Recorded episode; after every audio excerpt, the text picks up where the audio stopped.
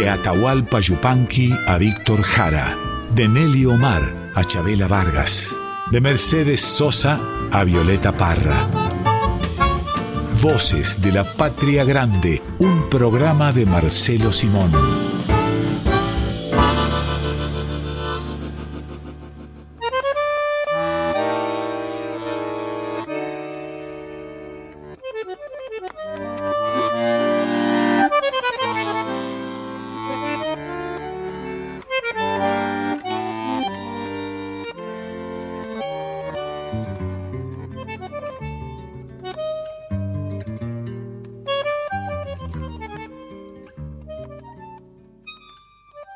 Bienvenidas, bienvenidos a Voces de la Patria Grande. Este domingo, como casi todos los domingos, vamos a estar con ustedes hasta la una de la tarde aquí en Radio Nacional Folclórica. Marcelo Simón, muy buenos días, ¿cómo estás? Hola, ¿cómo les va, chicas? Qué, placer escucharlas. ¿Cómo anda la vida? Muy bien, Marcelo. Como cada domingo también tenemos un tema, un, un porqué para pasar estas dos horas y en este caso vamos a dedicarnos a escuchar y a chamullar, por supuesto, sobre los otros clásicos. Canciones populares, pero no masivas. Canciones que pintan como pocas el sentir argentino. Eso es lo que nos propone Pedro Patzer. Serían los clásicos lado B. Ah, claro, que a veces son mejores que el lado A. Es cierto, es cierto. Cuando decimos lado B, lado A, me, me cae la ficha recién ahora. Vos pensás que ahora las nuevas generaciones escuchan música con el celular. ¿Qué es el lado B? ¿Qué es el lado A? Bueno, estamos hablando de los discos y de los cassettes. Claro. Porque ambos formatos tenían dos lados, dos caras. Es cierto. Estoy pensando mientras lo digo que esto es absolutamente raro para, para estos tiempos, ¿no? El lado A, el lado B. Eh, bueno, pero ahí están las canciones, los éxitos y frecuentemente también los fracasos, mm. porque la elección del tema que, que uno decidía poner, estoy recordando mis tiempos de, de bueno, de disjockey, para decirlo con una palabra extrañísima, este, para estos tiempos, eh, dependía frecuentemente del, azar, del azar puro, ¿no? Este, que se parece a la flor, este, eh, a los azares. Este, bueno, Ahí está. Yendo a los discos simples, por ejemplo, porque ahora eh, se retoma la costumbre, eh, este hábito, viejo hábito de los consumos musicales, que es sacar los temas de a uno y de a dos y después presentar el disco entero o ni pensar en un disco, ir sacando temas sueltos, es lo que vienen haciendo los, los artistas, pero claro, esos temas, esas músicas las suben a las plataformas digitales, las suben a Spotify, a YouTube y así las comparten con su público. En los discos simples era muy claro cuál pensaba la compañía o el artista que iba a ser el éxito. El éxito estaba del lado A y en el lado B había o un relleno o, o, algún otro tema que se pensaba que no iba a pegar tanto como el que se ponía del lado A. El disco simple, recordemos, una canción de cada lado. Es claro.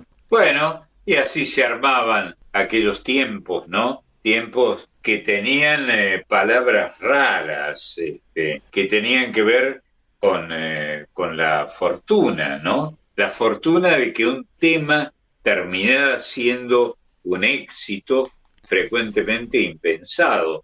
Bueno, ¿cómo es la vida?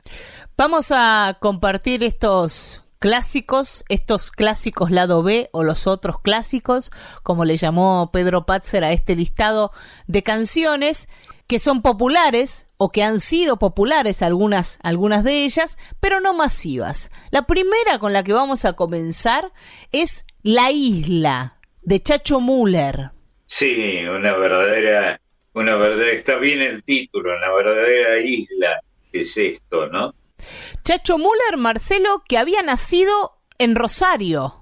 Sí. Músico litoraleño. un gran creador. Sí. Un gran creador, eh, un intelectual, en realidad, para decirlo de, de alguna manera, no un creador de éxitos eh, masivos, pero sí un, un notable hacedor de canciones, ¿no? notable. Y, y esta canción, La Isla, que va a hablar de una historia litoraleña, que va a hablar del río, de los y las habitantes de, de, ese, de esa geografía que no solo es una geografía, el litoral argentino, digo lo que llamamos el litoral, eh, que son Claro. las provincias del litoral, ¿no? De la Mesopotamia. In- incluye una cultura. Hay una forma de ser litoraleño, litoraleña. Hay una forma de convivir con el río y una cultura que el río y las islas le dan a sus habitantes y que sus habitantes le dan a ese espacio también. Sí, muy bien dicho, muy bien dicho. La mm, cultura insular, ¿no? Sí. con algunas palabras muy, muy raras. La canal, por ejemplo. Mm. Nunca supe por qué se le se usaba este género femenino para referirse al sitio donde el río va más rápido, ¿no? Este, la canal, pero así le llamábamos y realmente es extraordinario la vida en el en el agua de los ríos es una vida rarísima ¿eh? que tiene una cantidad de, de habitantes que no conocemos a menos que uno pertenezca a esa cultura espectacularmente curiosa, ¿no? El modo de hablar en código, parecería que en código, que tienen los habitantes de una cultura extraordinariamente curiosa, como es la cultura insular, ¿eh? que vale la pena asomarse a ella. Esta canción de Chacho Müller nos va a contar una historia de isleños, de una familia de isleños e isleñas, y habla sobre lo que te da y te quita el río. Si te parece, la escuchamos. Sí, es maravilloso.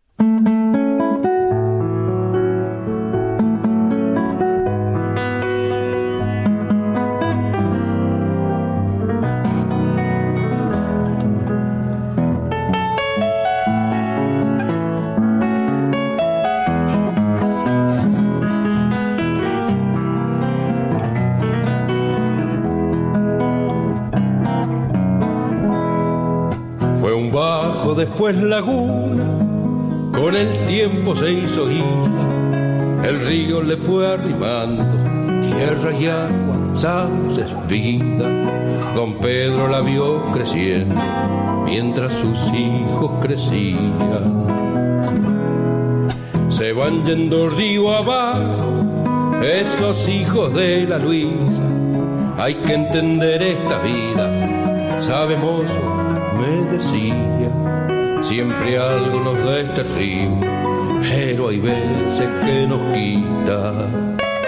Y el río pasa, lleva, algo nos deja y algo se va.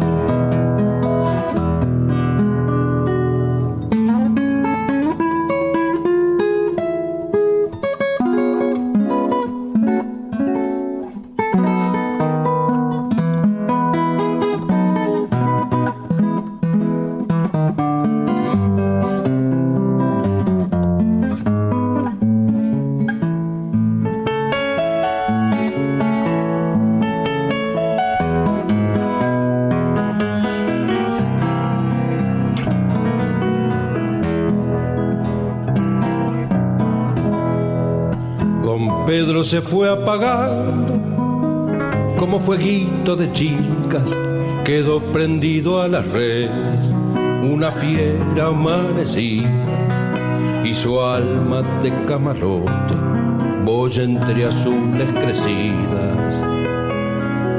es eco de ausencia el monte y cielo, vieja Luisa, habiendo criado tantos hijos, la fuerza pan en la isla, la isla que trajo el río, río que nos da y nos quita, y el río pasa, lleva, algo nos deja y algo se va el río pasa, lleva, algo nos deja y algo se va.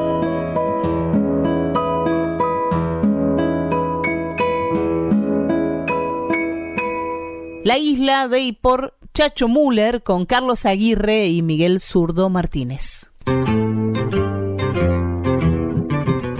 Siguiendo con estos clásicos no masivos, vamos a, encontrarnos con el Cholo Aguirre y sus trasnochados espineles. Sí, es notable esa palabra que encierra un código extraordinario, ¿no? Cómo se cubre el río con esas redes que se llaman espineles, ¿no? Y hay una cultura endógena muy fuerte alrededor de ella. Incluso con algunos ejemplos históricos, estoy pensando en Tita Merelo, que protagonizó algún episodio cinematográfico de Isla, este, que creo que se llamaba Los Picleros, de qué modo esta es una cultura que vive su propia vida, para decirlo de, de alguna manera, ¿no? Que es difícil explicar. Hay que haberse asomado alguna vez a ella, ¿no? A las islas, a, ese panorama de vida y de muerte de animales diversos, algunos de los cuales te pueden matar, entre otros las bichas, como le decimos en nuestro, en nuestro lenguaje, que viven en, la, en las islas ¿eh? y reptan en las islas.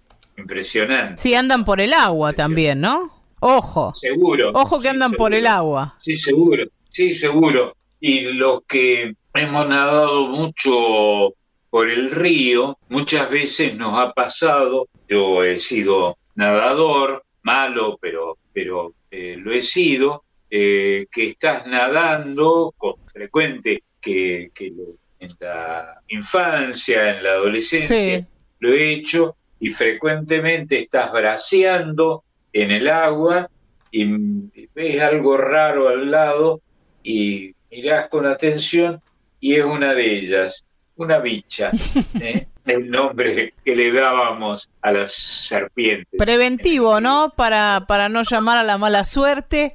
Esto es, es una tradición de, del mundo de los medios, del mundo del espectáculo. No sé si sigue en pie esta tradición de no nombrar a las bichas con su nombre. Y las supersticiones generalmente perviven de una manera u otra, ¿no? Y se respetan sus, sus reglas, ¿no? es cierto, no hay que nombrarlas, no hay que nombrarlas. Este, esto es una tradición mundial que he visto que se practica efectivamente muy lejos de, donde estamos y, de qué manera sobreviven, ¿no? Bueno, por algo se llama superstites, ¿no? Eso es la superstición, es lo que sobrevive pese a nosotros mismos y con nosotros incluyéndonos. El espinel es una, una soga gruesa donde, donde tiene, que tiene un montón de anzuelos, ¿no? Y en, el en el lunfardo y en el tango se usa recorrer el espinel o tirar el espinel como un sinónimo de, de probar fortuna en el amor, ¿sí? A ver si está algo enganchado, ¿no? sí. Este, yo no he tenido ninguna fortuna. bueno, poco tiene que ver esto con eh, los trasnochados espineles, ¿no? Ahí estábamos, trasnochados espineles del Cholo Aguirre, que es... Cholo Aguirre, un tipazo, un tipo extraordinario, muy divertido, muy divertido el Cholo, y un eh, sobrenombre hipocorístico muy, muy común. Todavía hay, siguen existiendo y seguirán existiendo siempre los cholos, que es también un nombre que tiene distintas significaciones. Qué ganas de gritar que yo ah. también nací en la ribera azul del Paraná. Ribera azul del Paraná. No sé por qué se le llama azul a la ribera, que es cierto, cuando vos te alejas un poco del río y, y lo mirás, se ve azul a la distancia pero el río, los ríos, creo que en todo el mundo, son de colores eh, marrones. Amarronados. ¿No? Amarronados. Y tienen una riqueza extraordinaria. Y comer un pescadito a orillas del río es un placer que algunos de nosotros nos hemos dado. Estar ahí, probarlo ahí, ¿eh? que hace un rato nadaba, pobrecito, y ahora lo engullimos. Como decía, decía Borges, Marcelo, ¿no? El río color de león, el río de la plata. Sí, es cierto. este es una, una metáfora tan eh, genial y tan simple como todas las de Borges, ¿no? Porque los hallazgos más complicados eh, frecuentemente provienen de la sencillez del idioma, lo simple que es el idioma, comunicarse con el otro en el idioma en el que el otro entiende, ese código hmm. que es el lenguaje, sobre esto ha disertado tanto y tan genialmente el propio Borges, ¿no?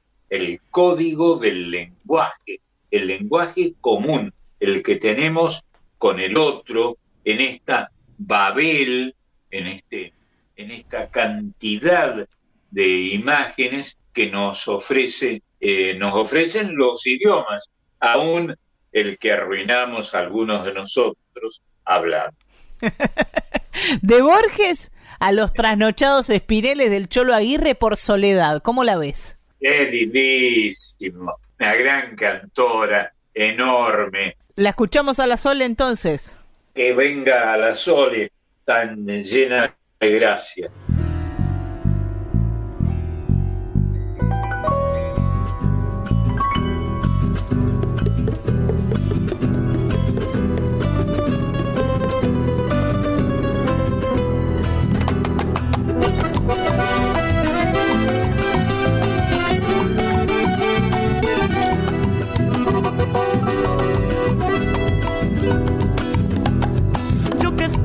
De la patria, donde el cielo está en la copa de los árboles en flores. Pude ver de cerca la esperanza dibujándose en el rostro de los pobres pescadores. Que van a flor de agua su cantar, no ambicionan más que su existir. Siglos recorriendo sin laureles, trasnochados espineles, encarnados con patín Cuidado el aparejo pescador, tal vez esté enganchado un surubí. Qué ganas de gritar que yo también nací en la ribera azul del Paraná. Cuidado el aparejo pescador, tal vez esté enganchado un surubí. Qué ganas de gritar que yo también nací en la ribera azul del Paraná.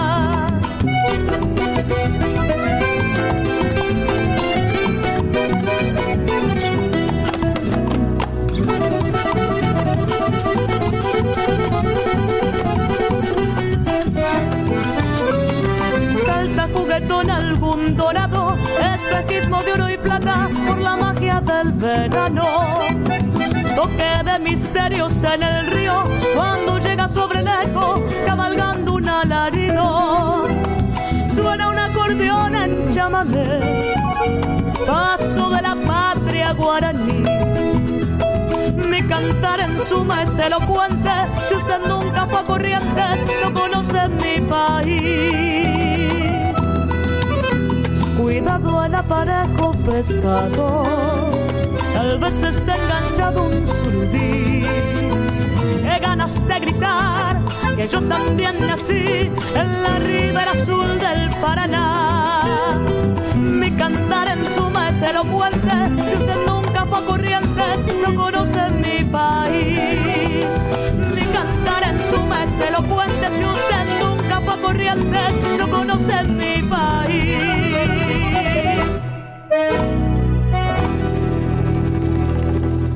Trasnochados Espineles del Cholo Aguirre por Soledad.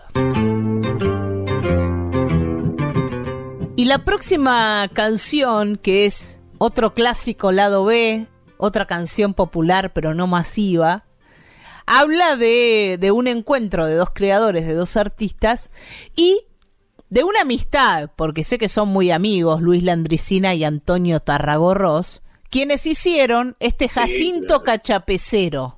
Qué bueno. Y acá aparece otra palabra, otra otro misterio de este código del lenguaje, el cachapecero que es el que maneja el cachapé. ¿Qué es el cachapé, Y Marcelo? bueno, y no me atrevo a, a definirlo, ayúdame vos, una palabra tan interesante y tan regional, ¿no? Tan de nuestro litoral. Ya dijimos que el cachapecero es el que maneja el cachapé, así que es algo que sirve para transportar seguro.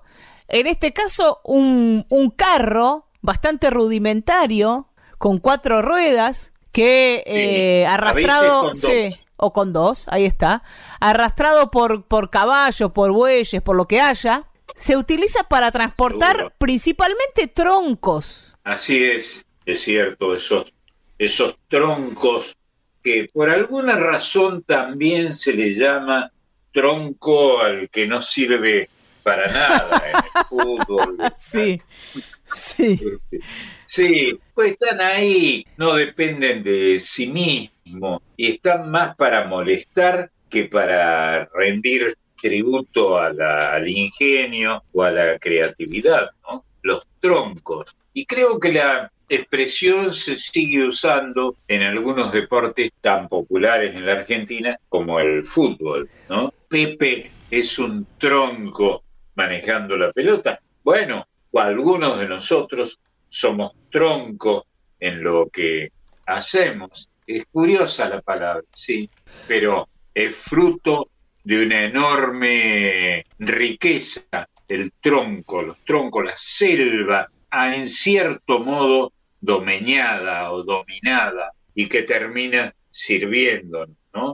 Para, para todo, para transportarnos eh, vivos o cuando ya hemos dejado de vivir. Y, y ese, ese último es el caso de, del árbol, ¿no? Que deja de vivir y se convierte en materia prima para construir alguna cosa, ¿no? Madera para la construcción, para hacer, para hacer muebles, dependiendo de, de qué madera sea, y seguramente se lo transporta hacia el obraje, ¿no? Sí, claro. El obraje está lleno de constancias de una riqueza extraordinaria, ¿no? Pocas cosas hay más interesantes que un obraje, que la, la cita de un obraje. Y en este Jacinto Cachapecero, que es la canción que hicieron juntos Antonio Tarragorros y, y Luis Landricina, habla de un cachapecero, que es este Jacinto, que se va quedando sin laburo por el, el cambio el cambio de los tiempos, dice, ¿no? El apuro de estos tiempos no quiere cachapeceros. Y también apa- aparece la palabra obraje en otra forma, porque dice, y se fue en un viaje sin vuelta, sin un destino obrajero. El destino de aquel que claro. trabaja en el obraje. Seguro que ha habido mucha literatura alrededor de eso. Estoy pensando en Horacio Quiroga, Sí. por ejemplo, este enorme escritor que había nacido en Uruguay y que escribió algunas de las páginas más vívidas que tiene la historia de nuestra tierra, ¿no? La pequeña y tenebrosa, por momentos, historia que producen este, los paisajes encontrados de este país sorprendente que es la, Argentina. En cuanto la movés un poco, ¿no? La sacás de quicio un poco para ver qué, qué tiene por dentro. Vamos a conocer este, este mundo de los cachapeceros, del obraje, de, de aquellos que van y consiguen la madera con la que después se construyen casas o se hacen muebles o lo que sea que necesite madera. Van, van a participar de, de esta grabación, participaron de esta grabación Antonio Tarragorros, Rodolfo Regúnaga, canta con él en una parte y Luis Landricina hace la introducción. Sí, digamos, aunque no hay que nombrarlas nunca, que hay tres especies enemigas de nuestras tres especies solamente que reptan y que son parte de ese paisaje, que tienen nombres rarísimos. ¿Puedo intentar? A ver. Bueno, una, que es la que más accidentes provoca, tiene un nombre equívocamente litoraleña, litoraleño, ¿eh? que termina, que es agudo, se llama yarará.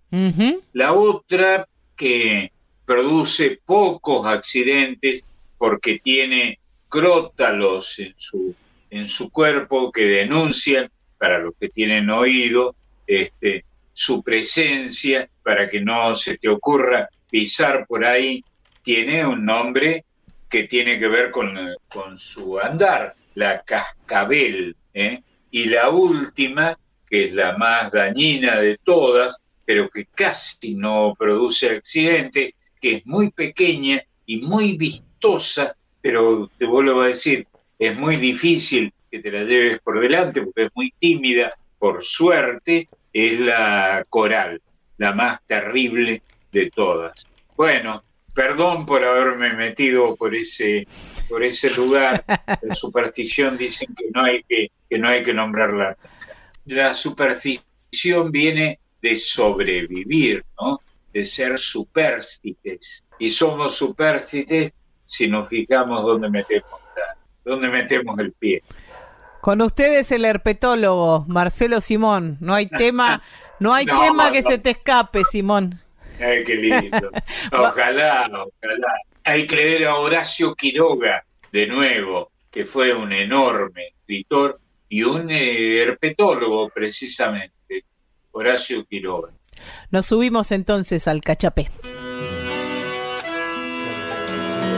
Así como la, la carreta de la llanura, aquella que iba con toldo propio, pasa a ser un recuerdo y a veces un, un símbolo en una fiesta de la tradición, el carro cachapé, que no tenía toldo que lo proteja, eran dos cuerpos de, de ruedas unidos por lo que llamaban el, el larguero y el limón que iba atravesando eh, este, por arriba de los ejes soportaba el peso de los rollizos.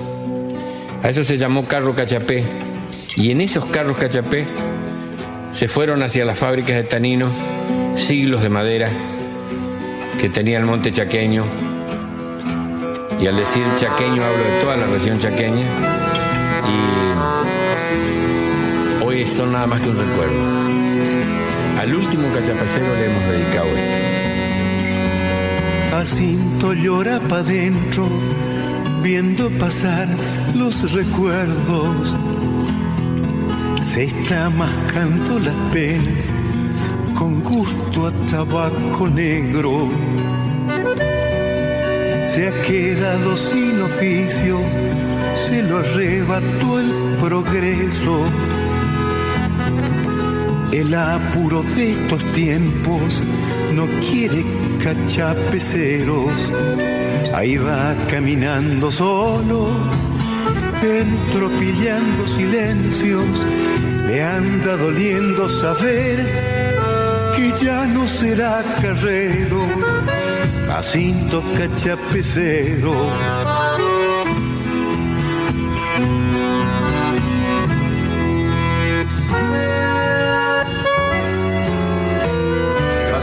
Almirón, de oficio cachapecero, sus bueyes ató para buscar un lucero. Sin rumbo partió en carro por el sendero. Jacinto Almirón, el último cachapecero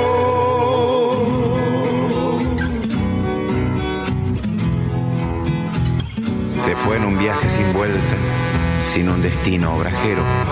Quiso morir a su modo el último cachapecero. Le han de llorar las picadas, las aguadas, el estero, porque tu carro quedó sin dueño. Jacinto, cachapecero.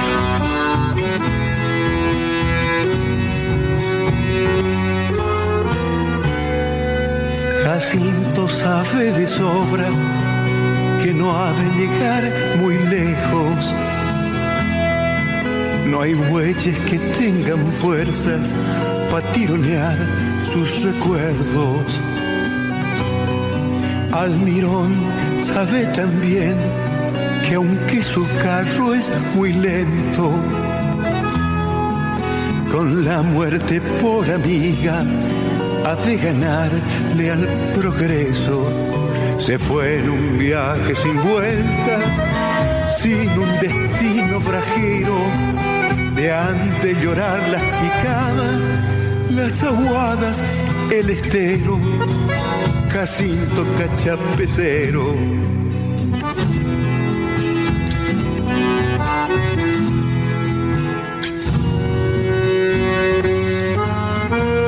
Jacinto Almirón cachapecero, su bueyes ató para buscar un lucero. Sin rumbo partió en carro por el sendero. Jacinto Almirón, el último cachapecero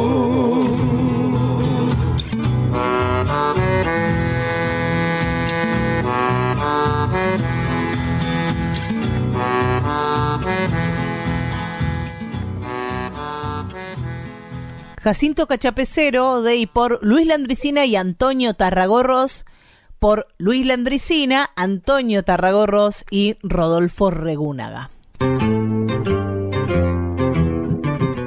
Esta canción que vamos a escuchar ahora por Mónica Abraham habla del, del lugar donde nació el poeta que escribió su letra, que es Diego Holzer, que junto a Mateo Villalba ah, hicieron Colonia Durán, Qué lindo, qué lindo esa tierra. Bueno, el litoral eh, particularmente, ya que nos referíamos a él, está lleno, pespunteado de colonias, ¿no? Que son muy, muy vistosas, que han dado tanto material a la literatura, cuando la literatura es protagonizada o dirigida por quienes conocen, desde luego, cosa que siempre conviene. Vamos a, conocer a través de, una poesía y una canción bellísimas el Pago Chico de Diego Holzer, que supo visitarnos tantas veces en Radio Nacional Folclórica. Es cierto. ¿Y a qué Pago Chico te referís? A ver. A Colonia Durán, que es el nombre de la canción que vamos a escuchar. Qué La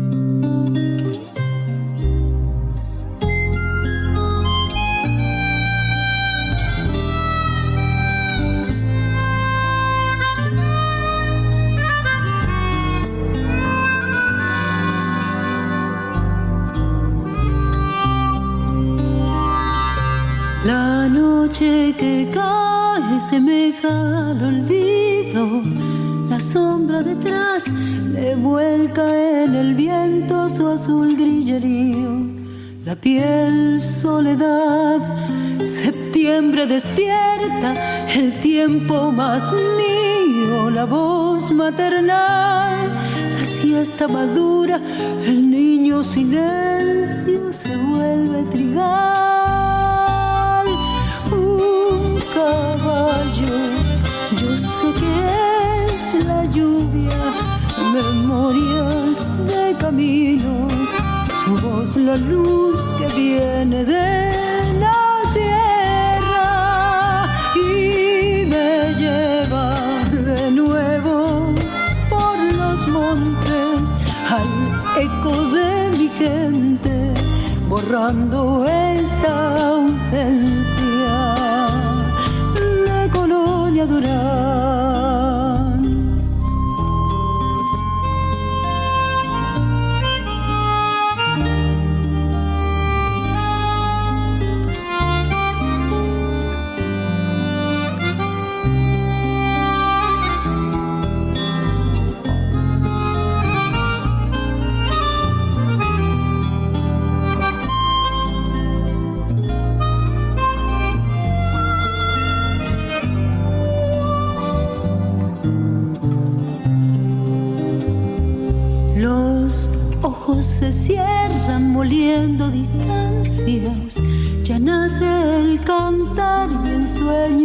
Regresa por la calle larga con el simple afán de darle mis versos a una esperanza de hombre y cereal.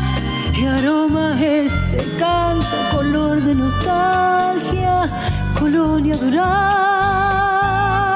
Un caballo, yo sé que es la lluvia, memorias de caminos, su voz la luz que viene de la tierra y me lleva de nuevo por los montes al eco de mi gente, borrando esta ausencia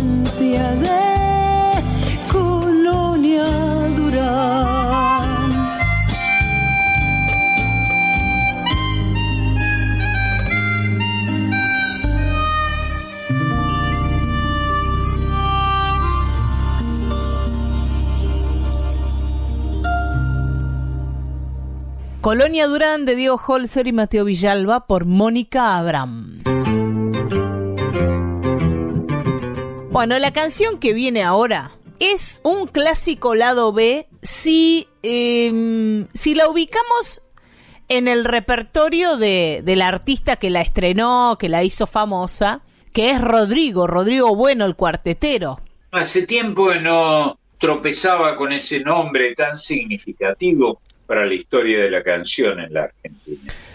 Pero en realidad es una canción famosísima, es Amor clasificado, se llama, tal vez no tan conocida dentro del repertorio de Rodrigo como Soy cordobés, que es su hit, pero Claro. este Amor clasificado, no hay quien no sepa cantar una partecita. Sí, y a propósito de eso, eh, recuerdo en el caso de, de Rodrigo, Rodrigo Bueno, que curioso apellido, ¿no?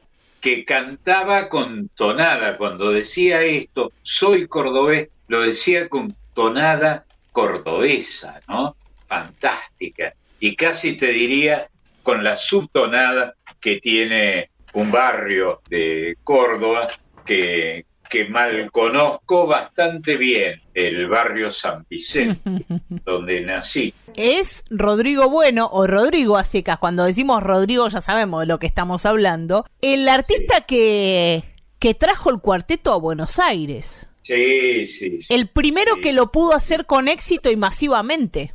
Sí, un encuentro extraordinario, un hallazgo extraordinario que, que Rodrigo tenía pensado, desde luego, Sí. tenía incorporado, lo tenía en su alma al cuarteto, que es una parte de la cultura de Córdoba imprescindible. Eh, seguramente algún o alguna oyente dirá, bueno, pero la Mona Jiménez sí, la Mona Jiménez es conocido Sí. en todos lados, pero no se vino a instalar aquí a Buenos Aires como lo hizo Rodrigo en un momento de su vida, con esa idea clara, como decía Marcelo, ¿no?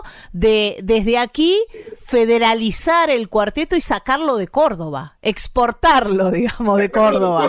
Y mostrarlo con los, los secretos, en cierto modo, con los tics, digamos, que tiene la música cuartetera, que ha producido extraordinarios, eh, extraordinarias creaciones.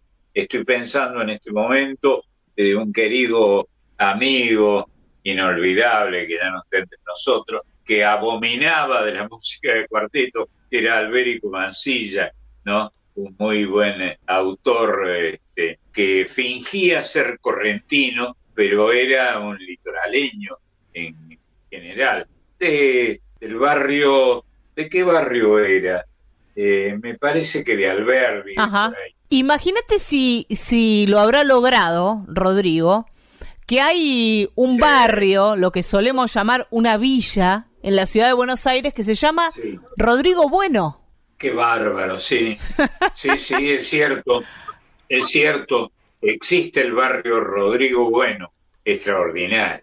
Ahí por, por la costanera sur, ahí está el barrio Rodrigo Bueno, que es un, un barrio muy humilde de, de, la ciudad de Buenos Aires, pero el nombre que lleva es el de un artista cordobés. Sí, sí, creador extraordinario. Y eh, realmente está bien que lo presentes de esa manera, con esa terminología, porque esto, Rodrigo, era lo que se llamaba un orillero, alguien de las orillas, para decirlo despectivamente, una región encantadora y muy productiva desde el punto de vista del dramatismo que tenía y sigue teniendo presentar esos suburbios.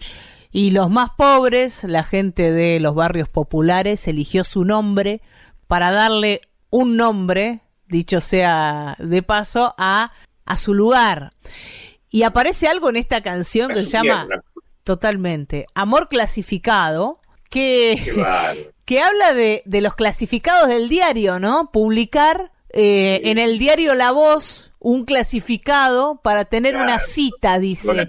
la Voz, que es el eh, diario cordobés, cuyo título era La Voz del Interior, así se llamaba, ¿no? Este, así nació la Voz del Interior, y era un diario que se publicaba, yo soy contemporáneo, fui chico cuando se publicaba La Voz del Interior, cuyas primeras páginas eran avisos clasificados, de modo que vos te entregaban el diario en el kiosco, tiempo de los kioscos, ¿eh? y lo que venía en el diario, las primeras páginas, eran los llamados avisos clasificados. Puse un aviso en el diario La Voz para tener una cita, va a cantar Rodrigo, hoy en tiempos en que las citas se consiguen a través de aplicaciones especialmente diseñadas para eso, permitime Marcelo tener al menos un poco de nostalgia.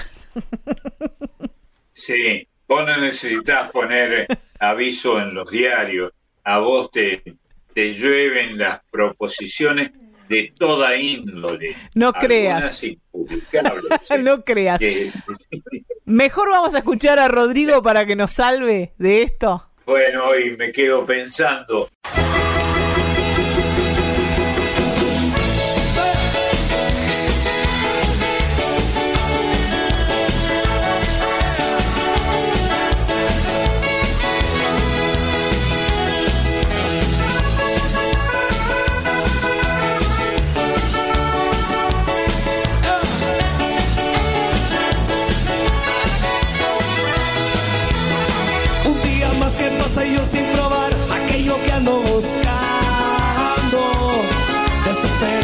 Sin aliento traté de no sentirme cansado.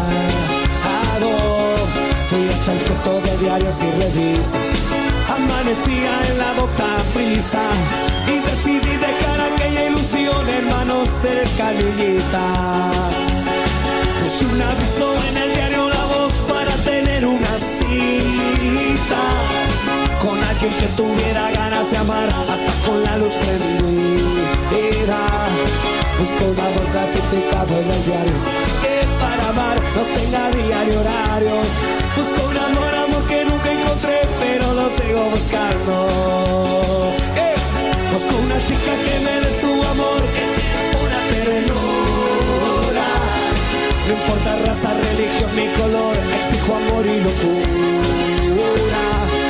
Busco un amor clasificado en el diario para amar no tenga día ni horarios. Busco un amor, amor que nunca encontré Pero lo sigo buscando. Eh. Busco una chica que me dé su amor sea pura ternura No importa raza, religión ni color Exijo amor y locura. Busco un amor clasificado en el diario Que para amar no tenga día ni horarios. Busco un amor, amor que nunca encontré.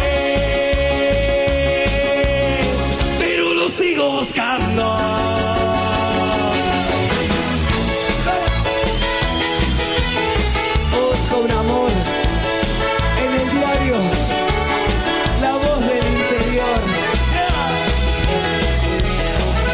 Para mi vieja, canillita por oficio y obligación.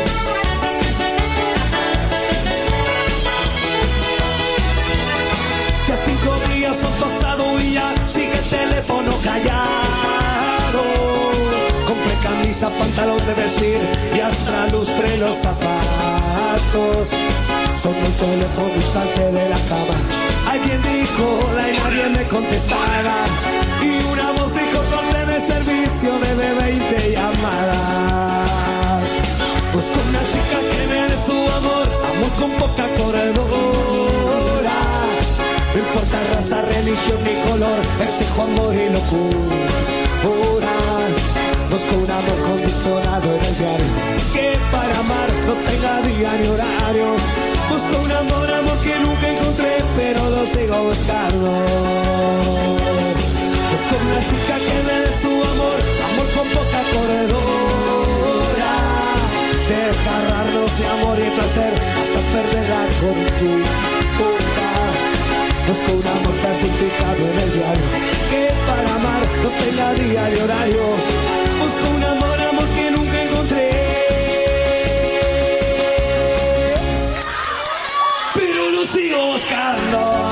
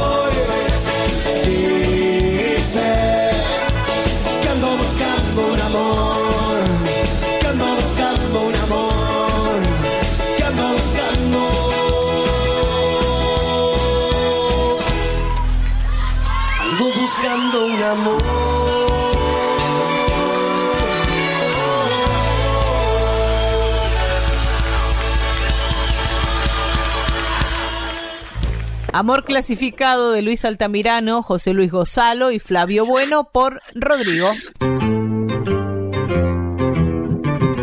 Voces de la Patria Grande con Marcelo Simón por Folclórica 987.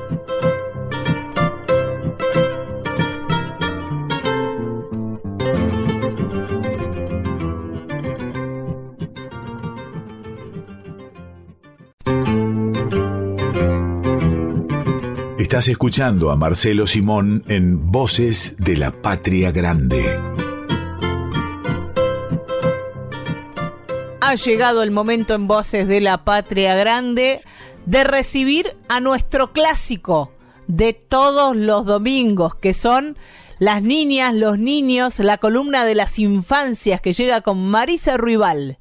¿Cómo andas, Mari? Qué lindo. Hola Marian, hola Marce, hola nuestros queridos oyentes. ¿cómo andan todos? Muy bien, Bien, vos. Marisa, un honor como siempre que estés aquí. Ay, el honor es para mí porque cuando ustedes me abren la puerta de esa manera, ustedes ya saben, el corazón me explota de felicidad. Y hoy, Marce, Bueno.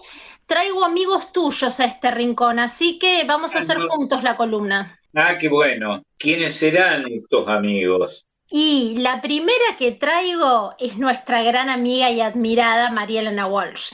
Ah, bueno. Eh, para mí, la más grande autora, pero lo digo en femenino, pero puede ser metiendo hombres y mujeres autores. Para mí, el más grande autor que ha dado la poesía popular en la Argentina es ella, María Elena Walsh. Coincido ampliamente. y vos sabés que el libro que elegí para traer hoy, justamente como decían al inicio del programa, los clásicos lado B, yo traje un libro de ella que no es muy conocido. Es una novela infantil que se llama Hotel Piojos Palas. Ah, mira, esos títulos de María Elena. No, no lo conozco. Ese guiño idiomático muy a su estilo que utiliza para este título de esta novela es muy reciente, es del año 2002. Ah, mira. Nosotros recordamos, por supuesto, esta gran novela de Dailan Kifki, que es del año 1966, y cuando yo conocí a Hotel Piojos Palas, me remontó Dailan Kifki, porque el sistema de lectura, de poder atrapar a través de esta historia con capítulos en esta novela, eh, es maravilloso. Tiene el sello de María Elena desde que comenzamos hasta que termina.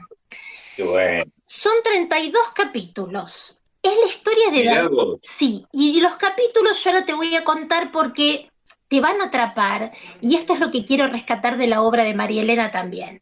Es la historia de Dalila, que con su tío, que es el gaucho y pintor Nicolás, y los tutías, que son los amigos de Dalila, que en realidad son tres tucanes, llegan de Poncho Rabón, que es un pueblo, a Buenos Aires, a capital en realidad, y se hospedan en este famoso Hotel Piojos Palas, que en realidad es un refugio de artistas y de estudiantes, es una, es una pensión. En, eh, en, Buenos Aires, que propia, ha sido propia en algún momento de la historia de provincianos aquerenciados en Buenos Aires, recordamos con mucho cariño estos tugurios en el que en el que íbamos a parar. Bueno, mira, yo te voy a leer un textual del capítulo 3 de María Elena que dice, paraban en un hotel llamado Piojos Palas, un refugio de artistas y estudiantes más que pobretones, como se podrán imaginar. Bueno, Dalila quería aprender buceo y ser arqueóloga marina. En esta novela, Mar, se van a encontrar aventura, disparate, emoción, intriga, todo junto, pero como muchas de las obras de esta gran amiga nuestra, María Elena, divierte, pero también nos deja pensando, ayuda a reflexionar. En esta novela, Marce, con la inteligencia propia de ella, con humor y con ironía, plasma su mirada crítica sobre la sociedad. Esto es lo que quiero rescatar de esta novela. Se van a divertir, pero también van a reflexionar, van a pensar, les va a hacer como un ruidito adentro, van a cambiar ciertas actitudes. El tema que rescata en esta novela, Hotel Piojos Palas, es la discriminación. Mm, qué bueno. Así que ella, como te decía, con inteligencia, con su ingenio, con su ironía, hace un pacto de complicidad con el adulto. ¿Por qué es una novela para chicos? Por supuesto que es para que lo leamos en el jardín, en la escuela, cuando los chicos se van a dormir, pero ayuda a reflexionar en tantas cosas que el adulto se siente cómplice de María Elena y vas a ver que llega al corazón. María Elena, ¿sabes lo que dijo cuando presentó el libro? Como te decía, es del año 2002 y en la feria del libro en su momento dijo, me identifico con Dalila, porque como ella, yo quería ser arqueóloga submarina cuando era chica. Conozco la vida de pensión porque viví en un lugar así, que reunía un ambiente bohemio como el que describo en el libro y a la hora de las comidas se producía una vida comunitaria. Claro, como en las pensiones, el olor a comida en las pensiones cuando llegaba la hora, ¿no? Fantástico. Sí, sí. Y a veces a deshora. Exacto, exacto. Bueno, yo la historia, qué es lo que pasa, todas las aventuras no te las voy a contar, pero sí les voy a contar los personajes. Aparte de Dalila, su tío el gaucho Nicolás, los tres tucanes que eran los tutías, se van a encontrar, van a conocer a Tulio Foscato, es un chico profesor de tango. Ah, mira. El ¿Cómo es el apellido? Foscato. Foscato, Foscato exacto. Sí, sí, sí. y le enseña a bailar tango. Se parece a Moscato, cosa que yo prefiero, pero, pero bueno, dejémosle a, a Foscato que diga lo suyo. Mezcla de Fosati y Moscato. Maravilloso. Bueno, y justamente tenía que ser profesor de tango, Marian. ¿Cómo no vamos a hacer esa mezcla? Por supuesto. Seguro. Bueno, ha habido una cantidad impresionante de provincianos que tenían que ocultar cuando hablaban su tonada provinciana, riojana, el santiago eh, bien de la tierra, porque eran de ahí, aunque hablaran de tango. Es linda cosa. Bueno, vos sabés que para Dalila, Marce y Marian, que se enamoró del tango en cuanto aprendió a bailarlo, decía que el tango era como amacarse sin hamaca y volar sin alas. Qué lindo. Así sentía Dalila que era el tango. Bueno, ya conocimos entonces, perdón, a Tulio Foscato están el papá y la mamá. El papá se llama Amaro y la mamá Cartolina. Los papás de Tulio. Aparte está el duende Mozartín, muy travieso. También van a conocer a Oruro, que es un nene boliviano, un genio con la electrónica. Gracias a Oruro se salvan de miles de problemas. Oruro está con su mamá también, por supuesto, no está solito. Baglietto y Vitale están ahí hospedados en esta pensión, que son dos artesanos. Los dueños del hotel se llaman Mancha y Pido. En realidad eran el seudónimo, porque tenían unos nombres tan complicados, tan complicados, que nadie lo podía pronunciar. Entonces le decían Mancha y Pido. Mancha, Mancha era el nombre en los viejos tiempos de uno de los juegos. Exacto. Que tal vez ya, ya no se juegue, ¿no? No, yo, yo, lo he jugado, ¿eh? yo lo he jugado. Por eso hay muchos guiños en esta, en esta novela. Yo me enamoré cuando la conocí. Eh, la van a conocer a Greta, que es una mochilera sueca, que vino acá a la Argentina a sacar fotos. Manuelita. un nombre bien, bien eh, nórdico, Greta. Exacto, Greta. Manuelita es parte de esta historia, Marce. Manuelita, nuestra querida Manuelita la Tortuga, que se va caminando hasta el Teatro Colón. Porque cuando llega al Teatro Colón, lo conoce Iñaki, el bailarín. Ah, qué bueno. También van a conocer a Cassandra, que es la bibliotecaria, a Pafundi, que es la mujer sargento, a Ludolfo, que es un joven paraguayo que vende chipá, a Marlene, que es maestra jardinerista, con sus alumnitas y alumnitos del Jardín de Infantes La Buena Mandarina de Mar del Plata, que habían venido acá a Capital, y a los piraños, que son unos piratas que viven bajo tierra. Todos estos personajes, Marce, ah, me estoy olvidando del profesor de arpa paraguaya, Ñandutí. Él también forma parte de esta historia. ¿Cómo, se llama el, arpero o el arpista paraguayo? Ñandutí. Ah, Ñandutí, que es el nombre de una artesanía textil extraordinaria, delicadísima, que hacen los paraguayos y los litoraleños argentinos. Vos te das cuenta que María Elena, aparte de divertir, en sus historias hay cultura, entre mezcla personajes, lugares, porque van al, bueno, por supuesto al hotel, Piojos Palas, están en la plaza del barrio, el centro vecinal, la biblioteca Bernardino Rivadavia, el Teatro Colón. Se los recomiendo porque se van a divertir, pero como les decía, no solamente los chicos, esto es para que disfruten en familia.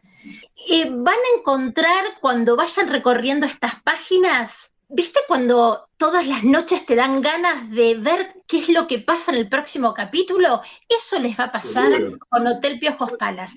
Los invito a que hagan eso en casa. Leen un capítulo al otro día, cuando los chicos se van a acostar o en la escuela, recuerdan lo que pasó en el capítulo anterior y narran el siguiente, porque se entremezclan lugares, historias, las aventuras, se entremezclan personajes que aparte son de otros cuentos. Por ejemplo, yo te conté que estaba Manuelita, el tío Nicolás García, em, está el duende Mozartín, las nenes y los nenes del Jardín de Infantes La Buena Mandarina. Todos ellos también forman parte de otro libro de Mariana Walsh que se llama Manuelita, ¿dónde vas? Así que si ustedes ya leyeron Manuelita, ¿dónde vas? Se van a encontrar con nuestros personajes en el Hotel Piojos Palas. Un hermoso libro para poder hablar de la diversidad. Así que acaba mi recomendación literaria de hoy, Marce. Y de paso, el, eh, con solo mencionar nada más que un, elemento dramático de María Elena Walsh, los títulos, no podemos sino admirarla a María Elena, sin haberla leído. ¿eh?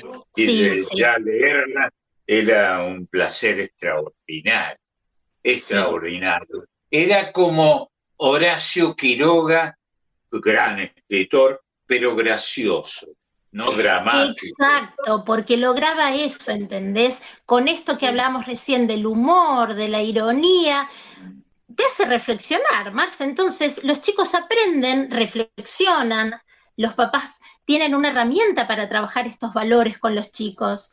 Y eso logra Marielena, nuestra admirada Marielena. Así que bueno, aquí fue, Hotel Piojos Palas, agéndenlo. Y muy bien. Bueno, y me despido con otros dos amigos. A ver. y me despido con otros dos grandes amigos, Marce también, Waldo Belloso y Zulema Alcayaga. Ah, queridos, inolvidables amigos, este, que eran marido y mujer, dicho sea de paso. Exacto. Vos sabés que, eh, bueno, esta dupla maravillosa que no ha hecho, ¿no? Por supuesto, Waldo como compositor y ella como escritor y poeta, pero vos sabés que editaron dos discos para, las infancias, Canciones para Argentinitos, Folclore para Chicos, volumen 1 y volumen 2, del 2001 y del 2006. Este material lo tienen que tener en casa, no les puede faltar porque van a poder disfrutar como, como el cuento, como la historia de María Elena, los chicos y los grandes.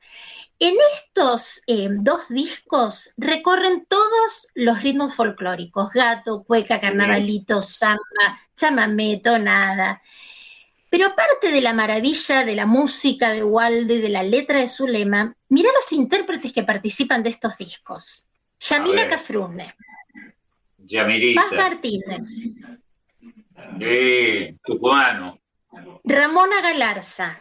Sí, bueno, Ramonita extraordinaria, la más, grande, la más grande ídola que dio el litoral y el litoral argentino, claramente. Sí, sí, sí, sí, absolutamente.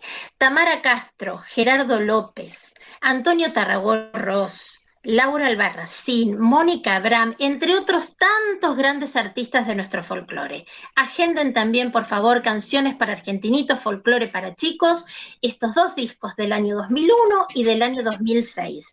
Pues es que Zulma, cuando editaron estos discos, ella dijo, el objetivo primordial es que los chicos sientan que la música de su tierra los está buscando y les pertenece. Zulema Alcayaga, ¿no? Zulema dijo esto. Zulema dijo esto. Es genial, porque esto, ayudar a los papás y a los docentes, a los adultos, a acercarles a los chicos nuestra música, nuestras raíces. Bueno, acá lo tienen. Tenemos, a ver, materiales para las infancias y para nuestra música infinidad de, cosas. Pero hoy les traigo esto porque justamente con el tema que estábamos tratando hoy me pareció que era, que era genial porque Zulema sigue contando que el trabajo este que ellos presentaron dice recrea canciones con las que crecieron más de dos generaciones de argentinos y sobre las que hoy damos una nueva mirada para que renueven su sentido y mensaje para los niños. Lindo, Lindo, precioso, precioso.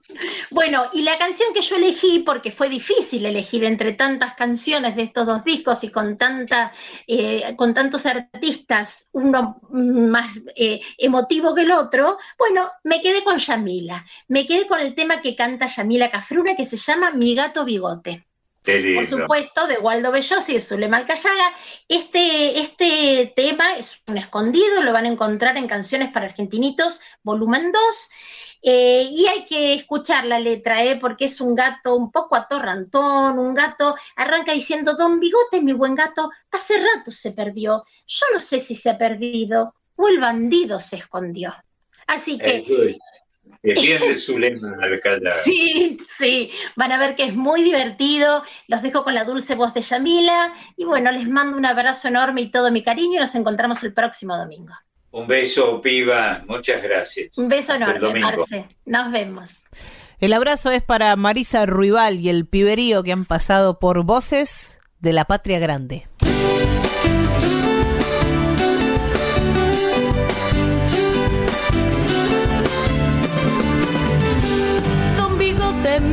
Gato, hace rato se perdió.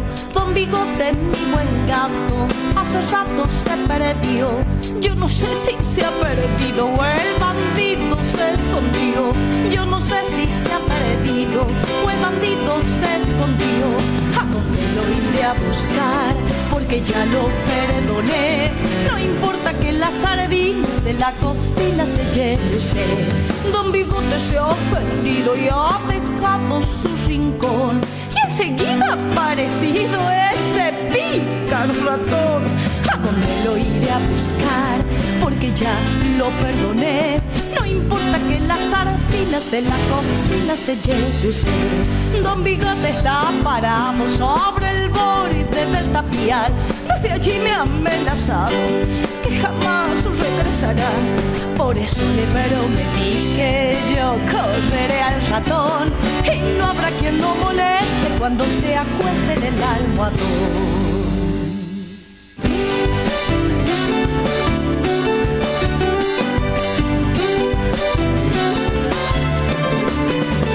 Don Bigote es mal mandado, perezoso y fanfarrón. Don Bigote es mal mandado, perezoso y fanfarrón. Pero a mí me ha conquistado por mi mozo y buen cantor. Pero a mí me ha conquistado por mi mozo y buen cantor. Parece que va a estallar, maullando a más no poder. Miau, miau, le dice a la luna, luna gatuna de leche y miel. Una vez en una fiesta, con guitarra y acordeón, un frente a la orquesta de este entonces fue cantor. Parece que va a estallar, maullando a más no poder. La luna, luna gatuna de leche y miel. Don Bigote está parado sobre el borde del tapial. Desde allí me ha amenazado que jamás regresará. Por eso le prometí que yo correré al ratón y no habrá quien lo moleste cuando se acueste en el almohadón. Mi gato bigote de Waldo Belloso y Zulema Alcayaga por Yamila Cafrune. Hecho acordar recién, bueno, en la radio, ¿no? El fenómeno de la radio, de cuando apareció por primera vez con su hijita, este, Cafrune, ¿no? Este, una, una maravilla.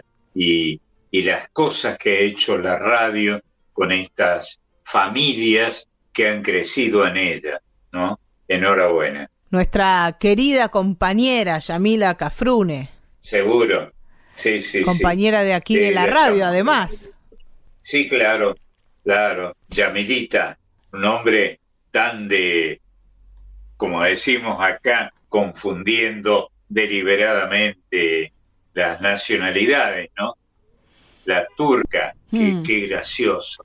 Seguimos con, con estas canciones, te decía, clásicos lado B o clásicos populares, pero no tan masivos. Y vamos a conocer a Doña Maclovia, si te parece. Ah, bueno, Y un aquí, nombre tan hermoso. sí, el encuentro de León Benarós y Carlos Di Fulvio. Claro, un nombre que parece sacado de un almanaque de alpargatas que existía en, en aquellos tiempos, donde aparecían estos nombres tan extraños que eran nombres del santoral. Por ejemplo, Maclovia, que existió. Y que después Carlos Di Fulvio retoma este nombre y ubica al personaje de Maclovia en Abuelas del Campo Mío. ¿Por dónde andará Maclovia? ¿Se acuerda, doña, ¿Se acuerda doña Maclovia? Así es, un personaje que, que aparece en la obra Difulviana, un artista eminentemente cordobés, Marcelo. Sí, claro, de un querido y admirado amigo y toda su familia, ¿no? Gente fantástica. Para quienes piensan que la chacarera es solo santiagueña, esta es una chacarera cordobesa. Sí, que tiene su gracia, ¿eh? Y tiene su, pues te voy a decir una palabra que usan o usaban mucho los músicos, que tiene su swing. Swing es una palabra que el jazz incorporó con toda justeza al folclore de los argentinos, ¿no? Y el swing parece mentira, escuchando a cordobeses como yo, que tengo escasísima gracia, por no decir ninguna, podemos decir, este es el swing de Córdoba. Este es el swing de Córdoba, lo dijo Marcelo mejor que nadie. Don Carlos Di Fulvio en la música, León Benaroz en la letra y va a cantar Zuna Rocha.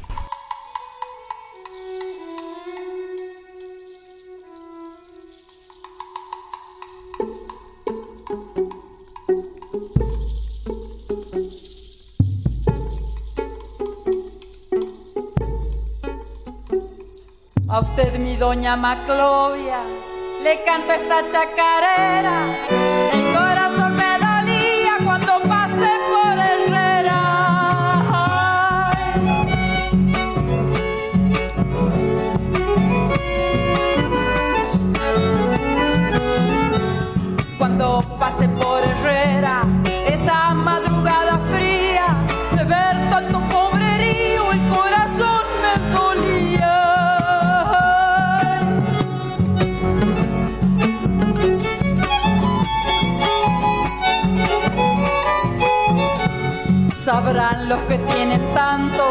Que un pobre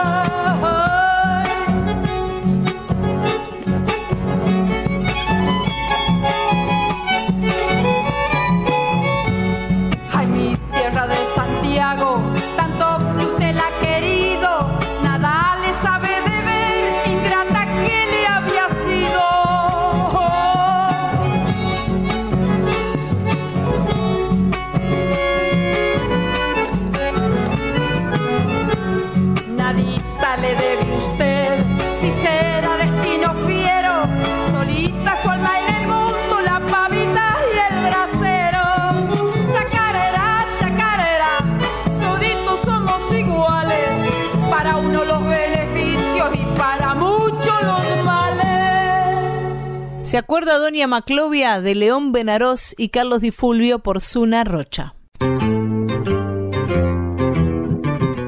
Y yo te traje, Marcelo, les traje a todas y todos un tango. Mirá, le, vamos, le tenemos que poner muchos calificativos. Un tango lado B, que es el tipo de canciones que estamos escuchando hoy, un tango popular pero no masivo, pero además que forma parte de lo que hoy se llama el repertorio del tango siglo XXI. Fa. Ah, mire, ¿Con qué se vendrá esta mina?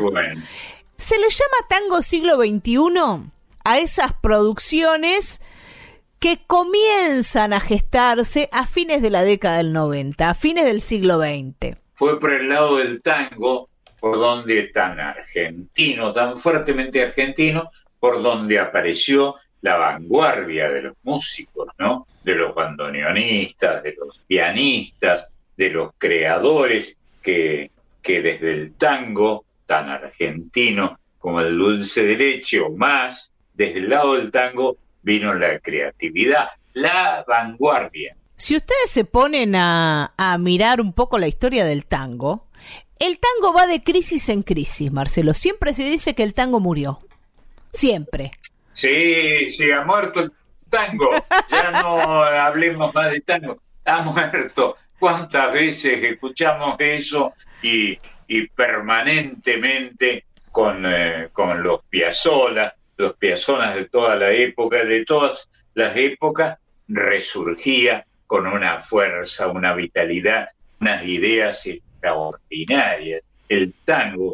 Música fatalmente argentino, la música que más y mejor nos define la personalidad argentina en el mundo, gracias a los creadores. Sobre todo de esa Argentina que se compone de inmigrantes de un montón de lugares del mundo. Y, sí, bueno, eso, eso es la Argentina y esos son nuestros apellidos, si vos lo, los recorres y una vez más, digámoslo, ya que nos tenemos a mano, muchos de nosotros somos hijos de gringos o de personas que nacieron en otro país que no hablaban español, eran gringos o alguna otra cosa aledaña, ¿no? Esa Argentina inmigratoria, esa Argentina de una inmigración que se iban integrando al pueblo criollo, a los locales, a quienes ya estaban aquí en la Argentina, la describió muy bien el tango de la década del 40. Pero así como se pensó, así como se pensó que el tango se había muerto después de la muerte de Gardel, que se había muerto con Gardel, y el tango revivió en la década del 40, gracias a esa idea de armar una orquesta bailable que tuvo a fines de la década del 30 Juan D'Arienzo y que arrastró con él a un montón de orquestas y músicos y cantores y cantoras y fue muy exitoso el tango como baile social. Gloria y loor a, a D'Arienzo, ¿no? que entre los músicos de estudio era común escuchar en aquellos años en los que yo era jovencito, no había llegado a los 20 de edad, era común escuchar diatribas contra Darienzo, ¿no? Y la verdad es que Darienzo fue un creador extraordinario, que además eh, metió el tango en el corazón, sobre todo de dónde? De los argentinos. Una vez Troilo encontró a sus músicos escuchando un disco de Darienzo y riéndose. Y ah, sí, sí. lo frenó en seco, como se dice, y les dijo, muchachos, no se rían tanto, que gracias a este estamos laburando todos. Sí, comemos todos. Porque fue, fue Darienzo el que inventó la década del 40. Bueno, pasa la década del 40, llega a la mitad de la década del 50, el 60, el tango se murió de nuevo. Y así, en los 70 ni que hablar, el tango estaba en crisis, el tango murió nuevamente. Pero no le adjudiquemos muertes y resurrecciones solo del tango, toda la música, el rock, el rock, Bill Haley, era también, era, moría y volvían a crecer. Eso es el arte, ¿no? El arte popular para el mundo entero. Y la Argentina ha hecho grandes aportes al respecto.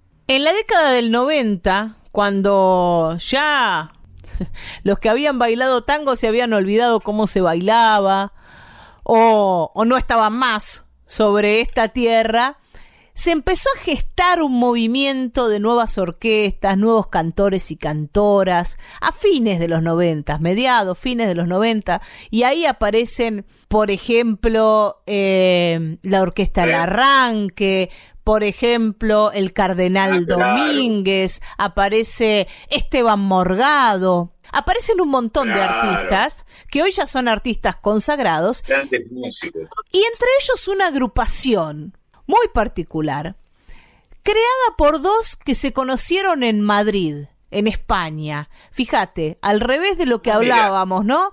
La Argentina inmigratoria de los europeos y las europeas que habían venido a vivir acá, estos dos, ella y él, Dolores Solá y Acho Stoll, se conocieron en España. Ah, Ambos estaban allá buscando su destino, trabajando. Sí, qué lindo que los recuerdes. Y es algo, y es algo muy también de de los 2000 sobre todo y de los 90, aquellos jóvenes que se iban del país para buscar una salida en otro lado, una salida económica. En, esa, en, ese movimiento de haberse ido del país para buscar otro destino, se conocieron Dolores Solá y Acho Stoll en España, descubrieron que a ambos les gustaba el tango y empezaron a, a tocar Y así nace La Chicana, el grupo que ambos lideran y que fue, que fue cambiando sus integrantes, pero siempre están ellos dos liderando esta agrupación. Dolores como la voz de la chicana, que es una voz que remite a las voces de las, de las viejas cancionistas, pero con una forma de decir y de expresar muy de hoy. Para quienes no la escucharon, en un ratito nomás la vamos a escuchar. Y Acho Stoll, que es arreglador, guitarrista y que también canta, hace algunos coros, como autor de las canciones de la chicana, porque eso es, es lo que pasa a fines de los 90 con lo que llamamos tango siglo XXI, que se empiezan a componer nuevos tangos, que hablan de otras cosas, que hablan de las cosas que les pasan a estos creadores y estas creadoras de este siglo o de fines del siglo pasado. Que ya había comenzado a insinuarse esa renovación que todo movimiento artístico necesita con eh, Astor Piazzolla por la música entre otros enormes creadores, y Horacio Ferrer, admirado por muchos de nosotros, muy admirado, Horacio Ferrer por la poesía. Bueno, Eladia Blasquez, Chico Novarro, también. bueno, Eladia, sí, es verdad. Anduvieron. misión imperdonable. Anduvieron ahí en los 70, fines de los 60, 70, pero son muy poquitos nombres si nos ponemos a contar. Lo que se genera a fines de los 90 es un verdadero movimiento, con un montón de agrupaciones y con un montón de autores y autoras. La canción que vamos a escuchar hace referencia a una temática o a una entidad de la ciudad que ya parecía en Corrientes y Esmeralda de Celedonio Flores, que es la patota. Qué bueno. Dice Celedonio Flores, y te dieron lustre las patotas bravas allá por el año 902. Por el año. La patota reaparece en esta canción de Acho Stoll, que es una, una milonga muy rítmica, pero, claro, implantada en la Buenos Aires de fines de los 90 y aparecen dos patotas que es una de la calle Córdoba, de la avenida Córdoba, y otra la de la avenida Corrientes, que se encuentran en una plaza y se trenzan por el honor. Eso es lo que dice Acho Stoll. Qué bueno. Linda historia. ¿eh? Cuchillo, cadena y faca, patada, puño y cabeza. No es un cuento de los 20, dice esta canción. Ya existía el rock and roll.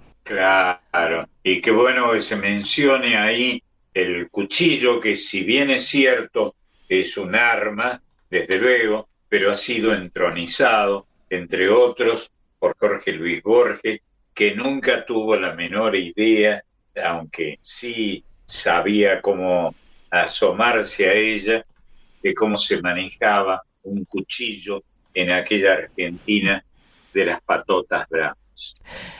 Esta canción, esta milonga de milonga candombe, podríamos decir, algunos dicen que suena alguna rítmica brasilera aquí, pero para mí es una milonga candombe, claramente, la patota de Acho Stoll, que grabó la chicana en su primer disco del año 1997, que se llama Ayer, Hoy, Era Mañana. Tiene también un videoclip donde aparece el amadísimo Negro Fontova, a quien extrañamos tanto. Sí tanto, tanto, un creador tan extraordinario, tan lleno de ideas y de gracia, de gracia personal. Así que quienes quieran pueden buscar el video, también aparece Juan Batuón en este video y una pequeña mención para no irnos de tema, Marcelo, La Patota, ¿no? Son dos películas del cine argentino, la original con Mirta Legrand y se hizo una remake, se, se le dice, una nueva versión, digamos, hace muy poquito tiempo. Porque es un tema que también cobró actualidad, la violencia contra la mujer de un grupo de hombres que la agarran y ejercen violencia sexual contra esta mujer. Qué bueno que lo menciones, ¿no? Como un eh, episodio vergonzante pero que hay que mencionar desde luego de algunas de nuestras costumbres, de algunos de nuestros paisajes humanos.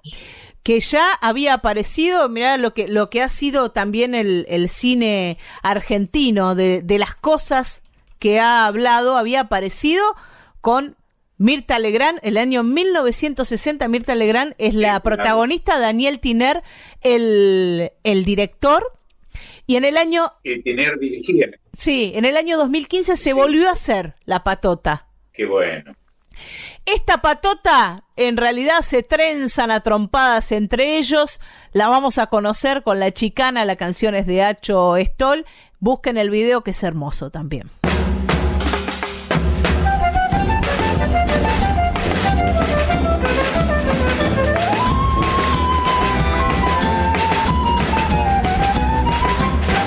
En el centro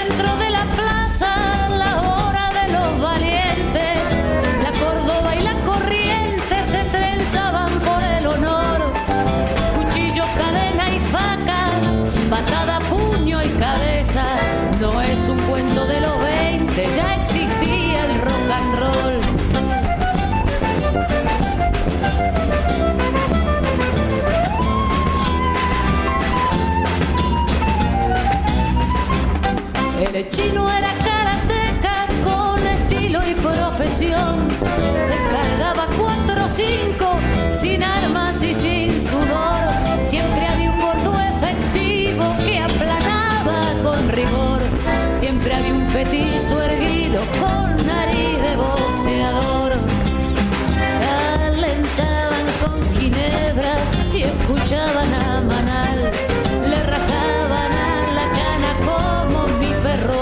al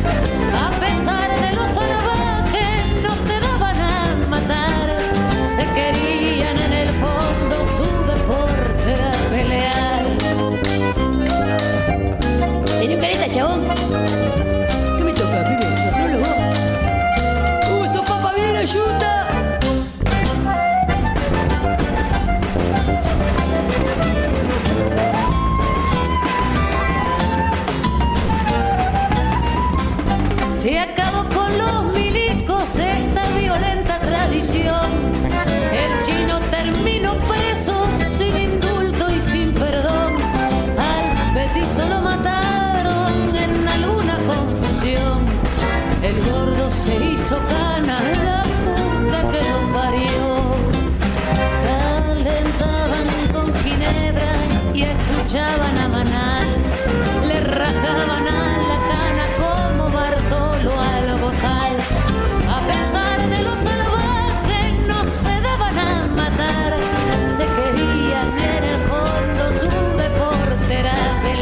Se querían en el fondo, su deporte era pelear. La patota de Hacho Stoll por La Chicana.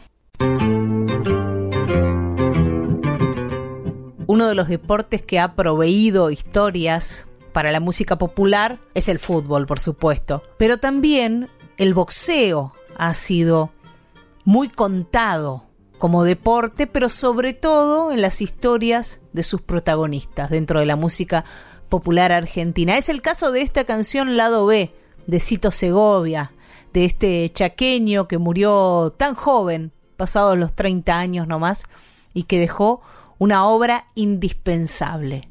Knockout González es el personaje.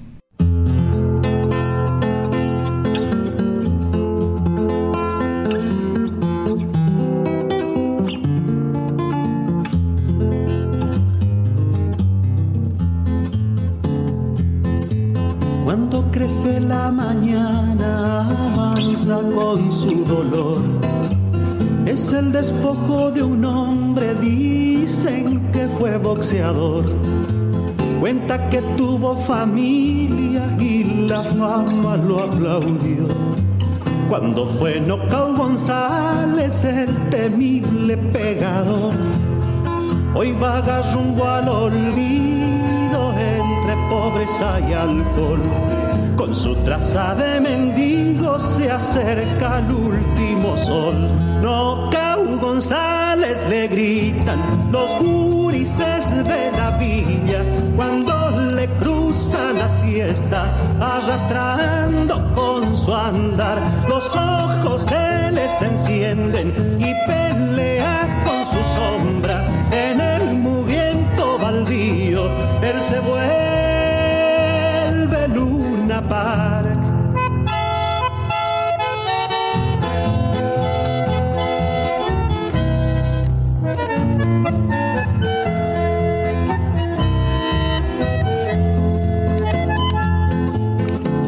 a morder la noche y hacia la villa se va, sangrando en cruz de locura, cual niño del basural.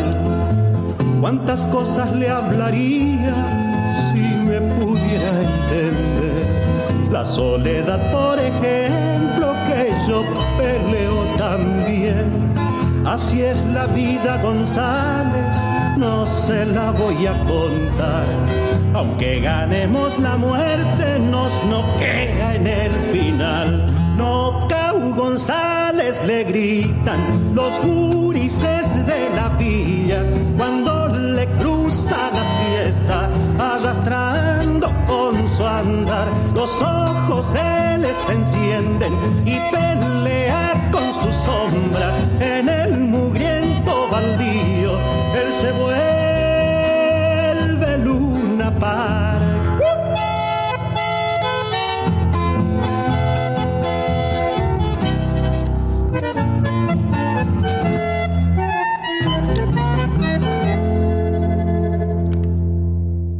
Nocaut González de Cito Segovia y Miguel Ángel Vera Azar por Cito Segovia. En Voces de la Patria Grande recibimos a nuestra compañera que nos trae la columna sobre feminismos en América Latina y Argentina, Folk Fatal, que llega con Emiliana La Colo Merino. ¿Cómo andas, Colo? Pero muy bien, ¿cómo anda ese equipo? Qué bueno reencontrarnos. ¿Bien vos? ¿Cómo te va, Colorada? Qué lindo escucharte, como siempre. Bueno, a mí me va muy bien y quiero contarles que me pone muy contenta que durante toda la semana me van llegando mensajitos por redes. Ustedes saben que yo no soy muy fanática de las redes, pero para esto me encanta saber que hay un montón de oyentes que escriben y comentan y, bueno, y me tiran ideas y dicen que siguen Voces de la Patria Grande, con lo cual ya eh, nos, nos genera cierta presión, ¿no? Saber que estamos siendo escuchados por tantas personas. Pero son mimos lindos, quiero decirles, ¿eh? para todo el equipo. Lo que, está bueno, Colo, es que este programa va grabado. Entonces, yo al menos el domingo lo escucho de, de 11 a 1 y van llegando los mensajes con comentarios y coincido con vos. Las y los oyentes de Voces de la Patria Grande son un montonazo y, y bueno, siempre están ahí al pie comentando alguna cosita. Sí, sí, sí, sí. Es, muy y este, todos agrupados alrededor de un título que es un viejo título que no es eh, nuestro, debo decir, que alguien instaló, no, yo no me acuerdo quién fue, que es un eh, octosílabo. Los argentinos hablamos en octosílabo, ¿no? Voces de la patria grande. Es lindísimo y se dice con toda tranquilidad, como si estuviéramos en casa. Estamos en casa. Estamos en casa, sí, sí, celebro eso. Bueno, por eso también divago tanto cada vez que preparo el material para compartir con ustedes, porque como estoy en casa, de verdad, me siento en casa, eh, empiezan a aparecer un montón de ideas y me dan ganas de compartirlas como si se tratara de una ronda de mate, ¿no? Con, todos ustedes. Eh, me encantó la idea de pensar en canciones que sean populares, pero no masivas, o clásicos lado B, como planteaba Mariana más temprano. Hay un autor que para nosotros es, es, un clásico en sí mismo, ¿no? O un emblema, por lo menos, de la folclórica, que es el Chango Rodríguez. Sí, claro, claro. Y que, es muy, pero muy visitado por muchas intérpretes, por muchas mujeres que lo cantan, ¿no? Que eligen su obra para cantarle. Por eso eh, voy a traer a alguien que alguna vez compartí con ustedes en alguna otra columna, que es Luciana Jury, cantar una canción del Chango Rodríguez que si bien es muy popular, no, no llega a tener quizás el carácter de clásico o de masivo como, como fue Luna Cautiva, ¿no? Si vos preguntás una canción. Recordemos que el Chango Rodríguez, a quien conocí mucho, muchísimo, sufrió cárcel. Eh, yo lo visité en la cárcel alguna vez porque cometió un homicidio. Al Chango le dieron ocho años de prisión al Chango José Ignacio Rodríguez del barrio cordobés de Alberdi, de la calle Chubut, como decía él, extraordinario. Chango Así querido, es, así. Y bueno, y Luna Cautiva fue escrita justamente cuando él se encontraba tras las rejas, ¿no?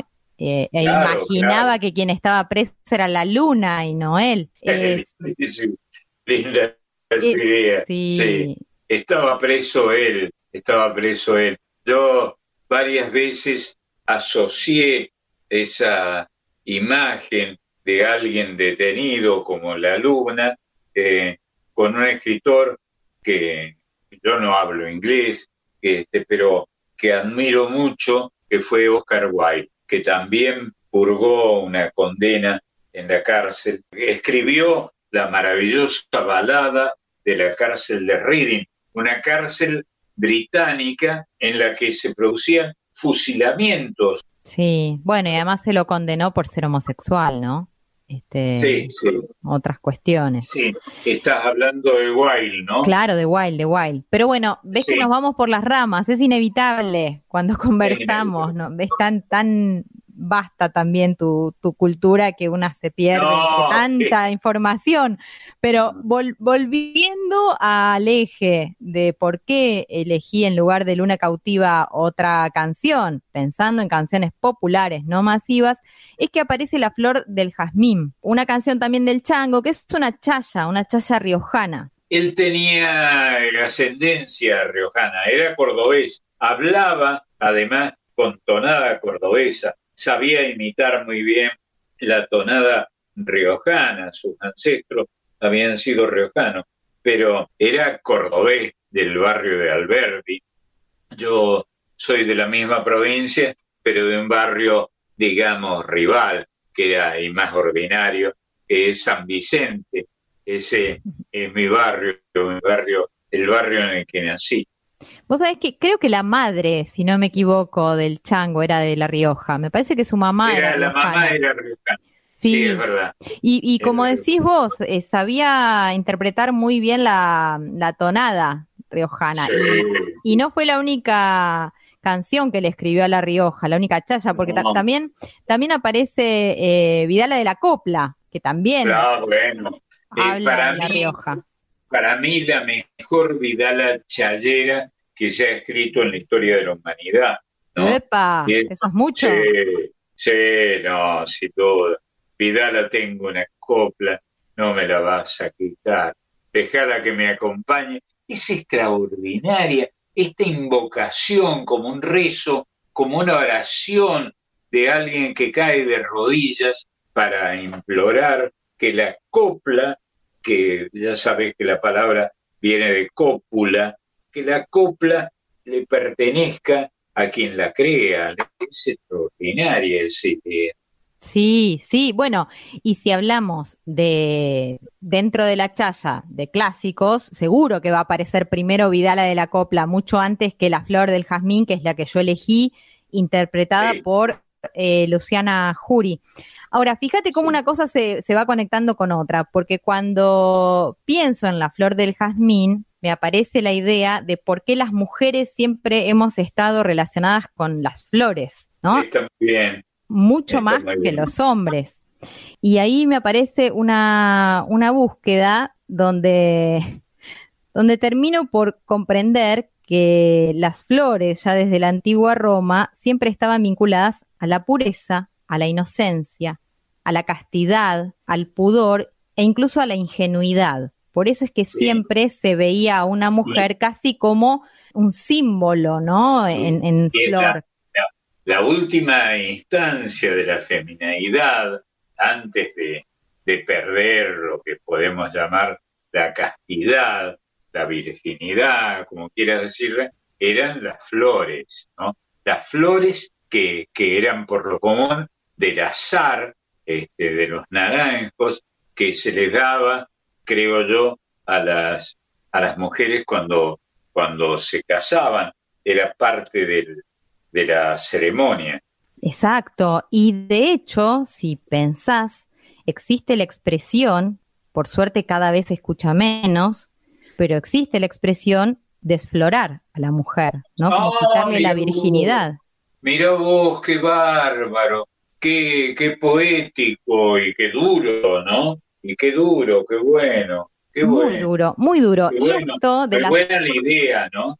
Extraordinario. Y esto de las flores también me conecta, eh, ya mucho más acá en el tiempo, con una campaña que organizó por aquel entonces eh, Ministerio de Desarrollo Social, allá por el 2015, que planteaba el 8 de marzo, el Día Internacional de las Mujeres, no queremos flores, eh, sino igualdad, ¿no? Como contraponiendo esta idea de, de la mujer y, y las flores y regalarle una flor el Día de la Mujer y decirle feliz día, con eh, la contracara que tiene que ver con, bueno, yo no quiero una flor, sino que reconozcas mis derechos, no solo hoy, sino durante todo el año.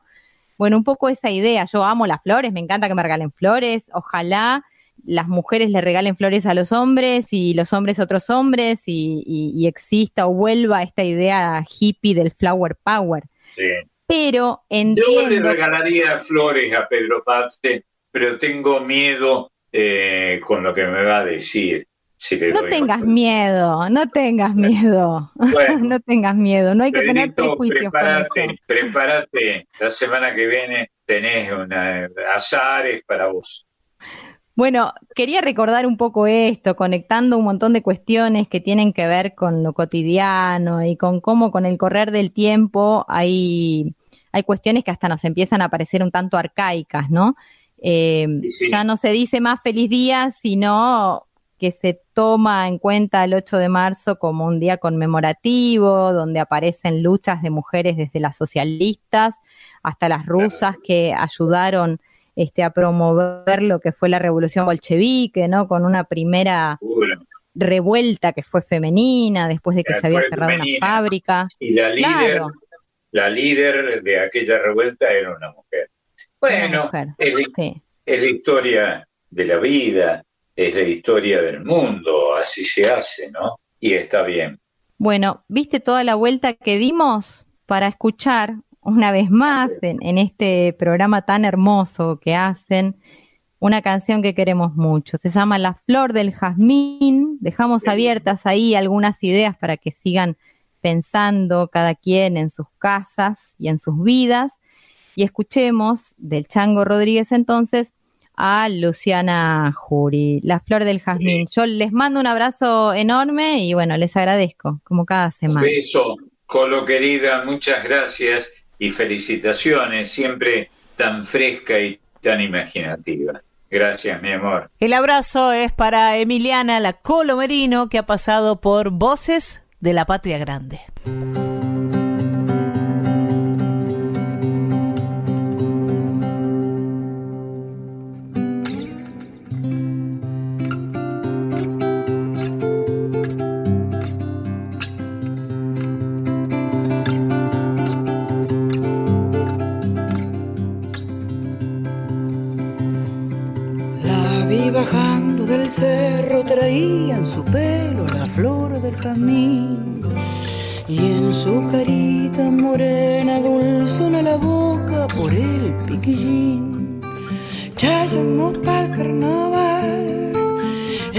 Se fue sin mirar.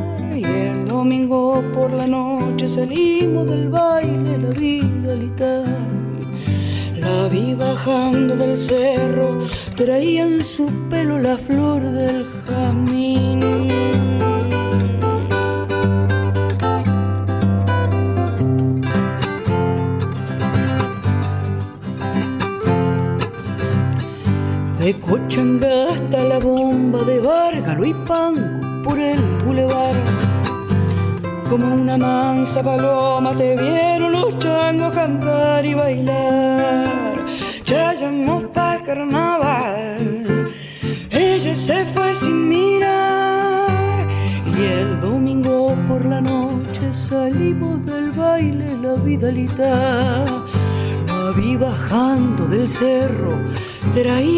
pelo la flor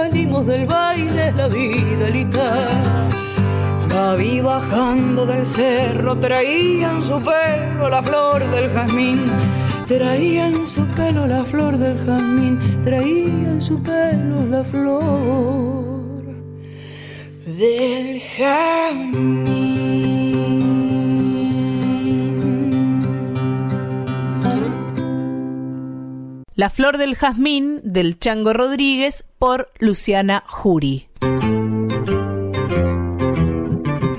Y Marcelo, comenzamos a despedirnos de este Voces de la Patria Grande. Antes vamos a agradecer a Pedro Patzer en el armado y la musicalización de este programa, a Diego Rosato, que es quien se encarga de editar este programa que se emite grabado, y a Máximo Vargas, el consultor permanente de, de, todas las dudas y todas las cuestiones, ahí los intríngulis que nos aparecen en la semana. Lindo plantel. Y además de quienes ustedes ya escucharon, a quienes nos han escuchado durante estas dos horas, les avisamos a las y los oyentes que nos pueden seguir en las redes sociales, Instagram y Facebook, ahí estamos, ahí podemos intercambiar mensajes y también estamos en Spotify, Marcelo, no lo podés creer seguro. Eh, me gustan esos nombres, me gustan presentarme en algún sitio y decirle Spotify. Estoy en este, Spotify. A alguien, sí, claro. Te da importancia. En Spotify ustedes pueden escuchar todos los programas de Voces de la Patria Grande o si se perdieron algún programa ahí, escuchar lo que se perdieron, ¿no? Porque Usted sabe, Marcelo, no hay que perderse ningún programa. Volvemos el domingo que viene. Nos vamos a ir con Chaltén de Hugo Jiménez Agüero por Rubén Patagonia, otro clásico lado B. El nombre de un cerro en la provincia de Santa Cruz, hermoso, hermoso. Y nos reencontramos en una semana, Marcelo, vas a andar por acá, ¿no? Sí, no, no dejaría de, estar, así no me inviten, que les veo ganas de no invitarme, pero voy a estar. Suerte que vos nos invitás a nosotros y nosotras. Un gran abrazo, Marcelo. Un beso, mi amor, y a todas las compañeras y compañeros de la radio, en todos los horarios, dentro de este programa y off este programa.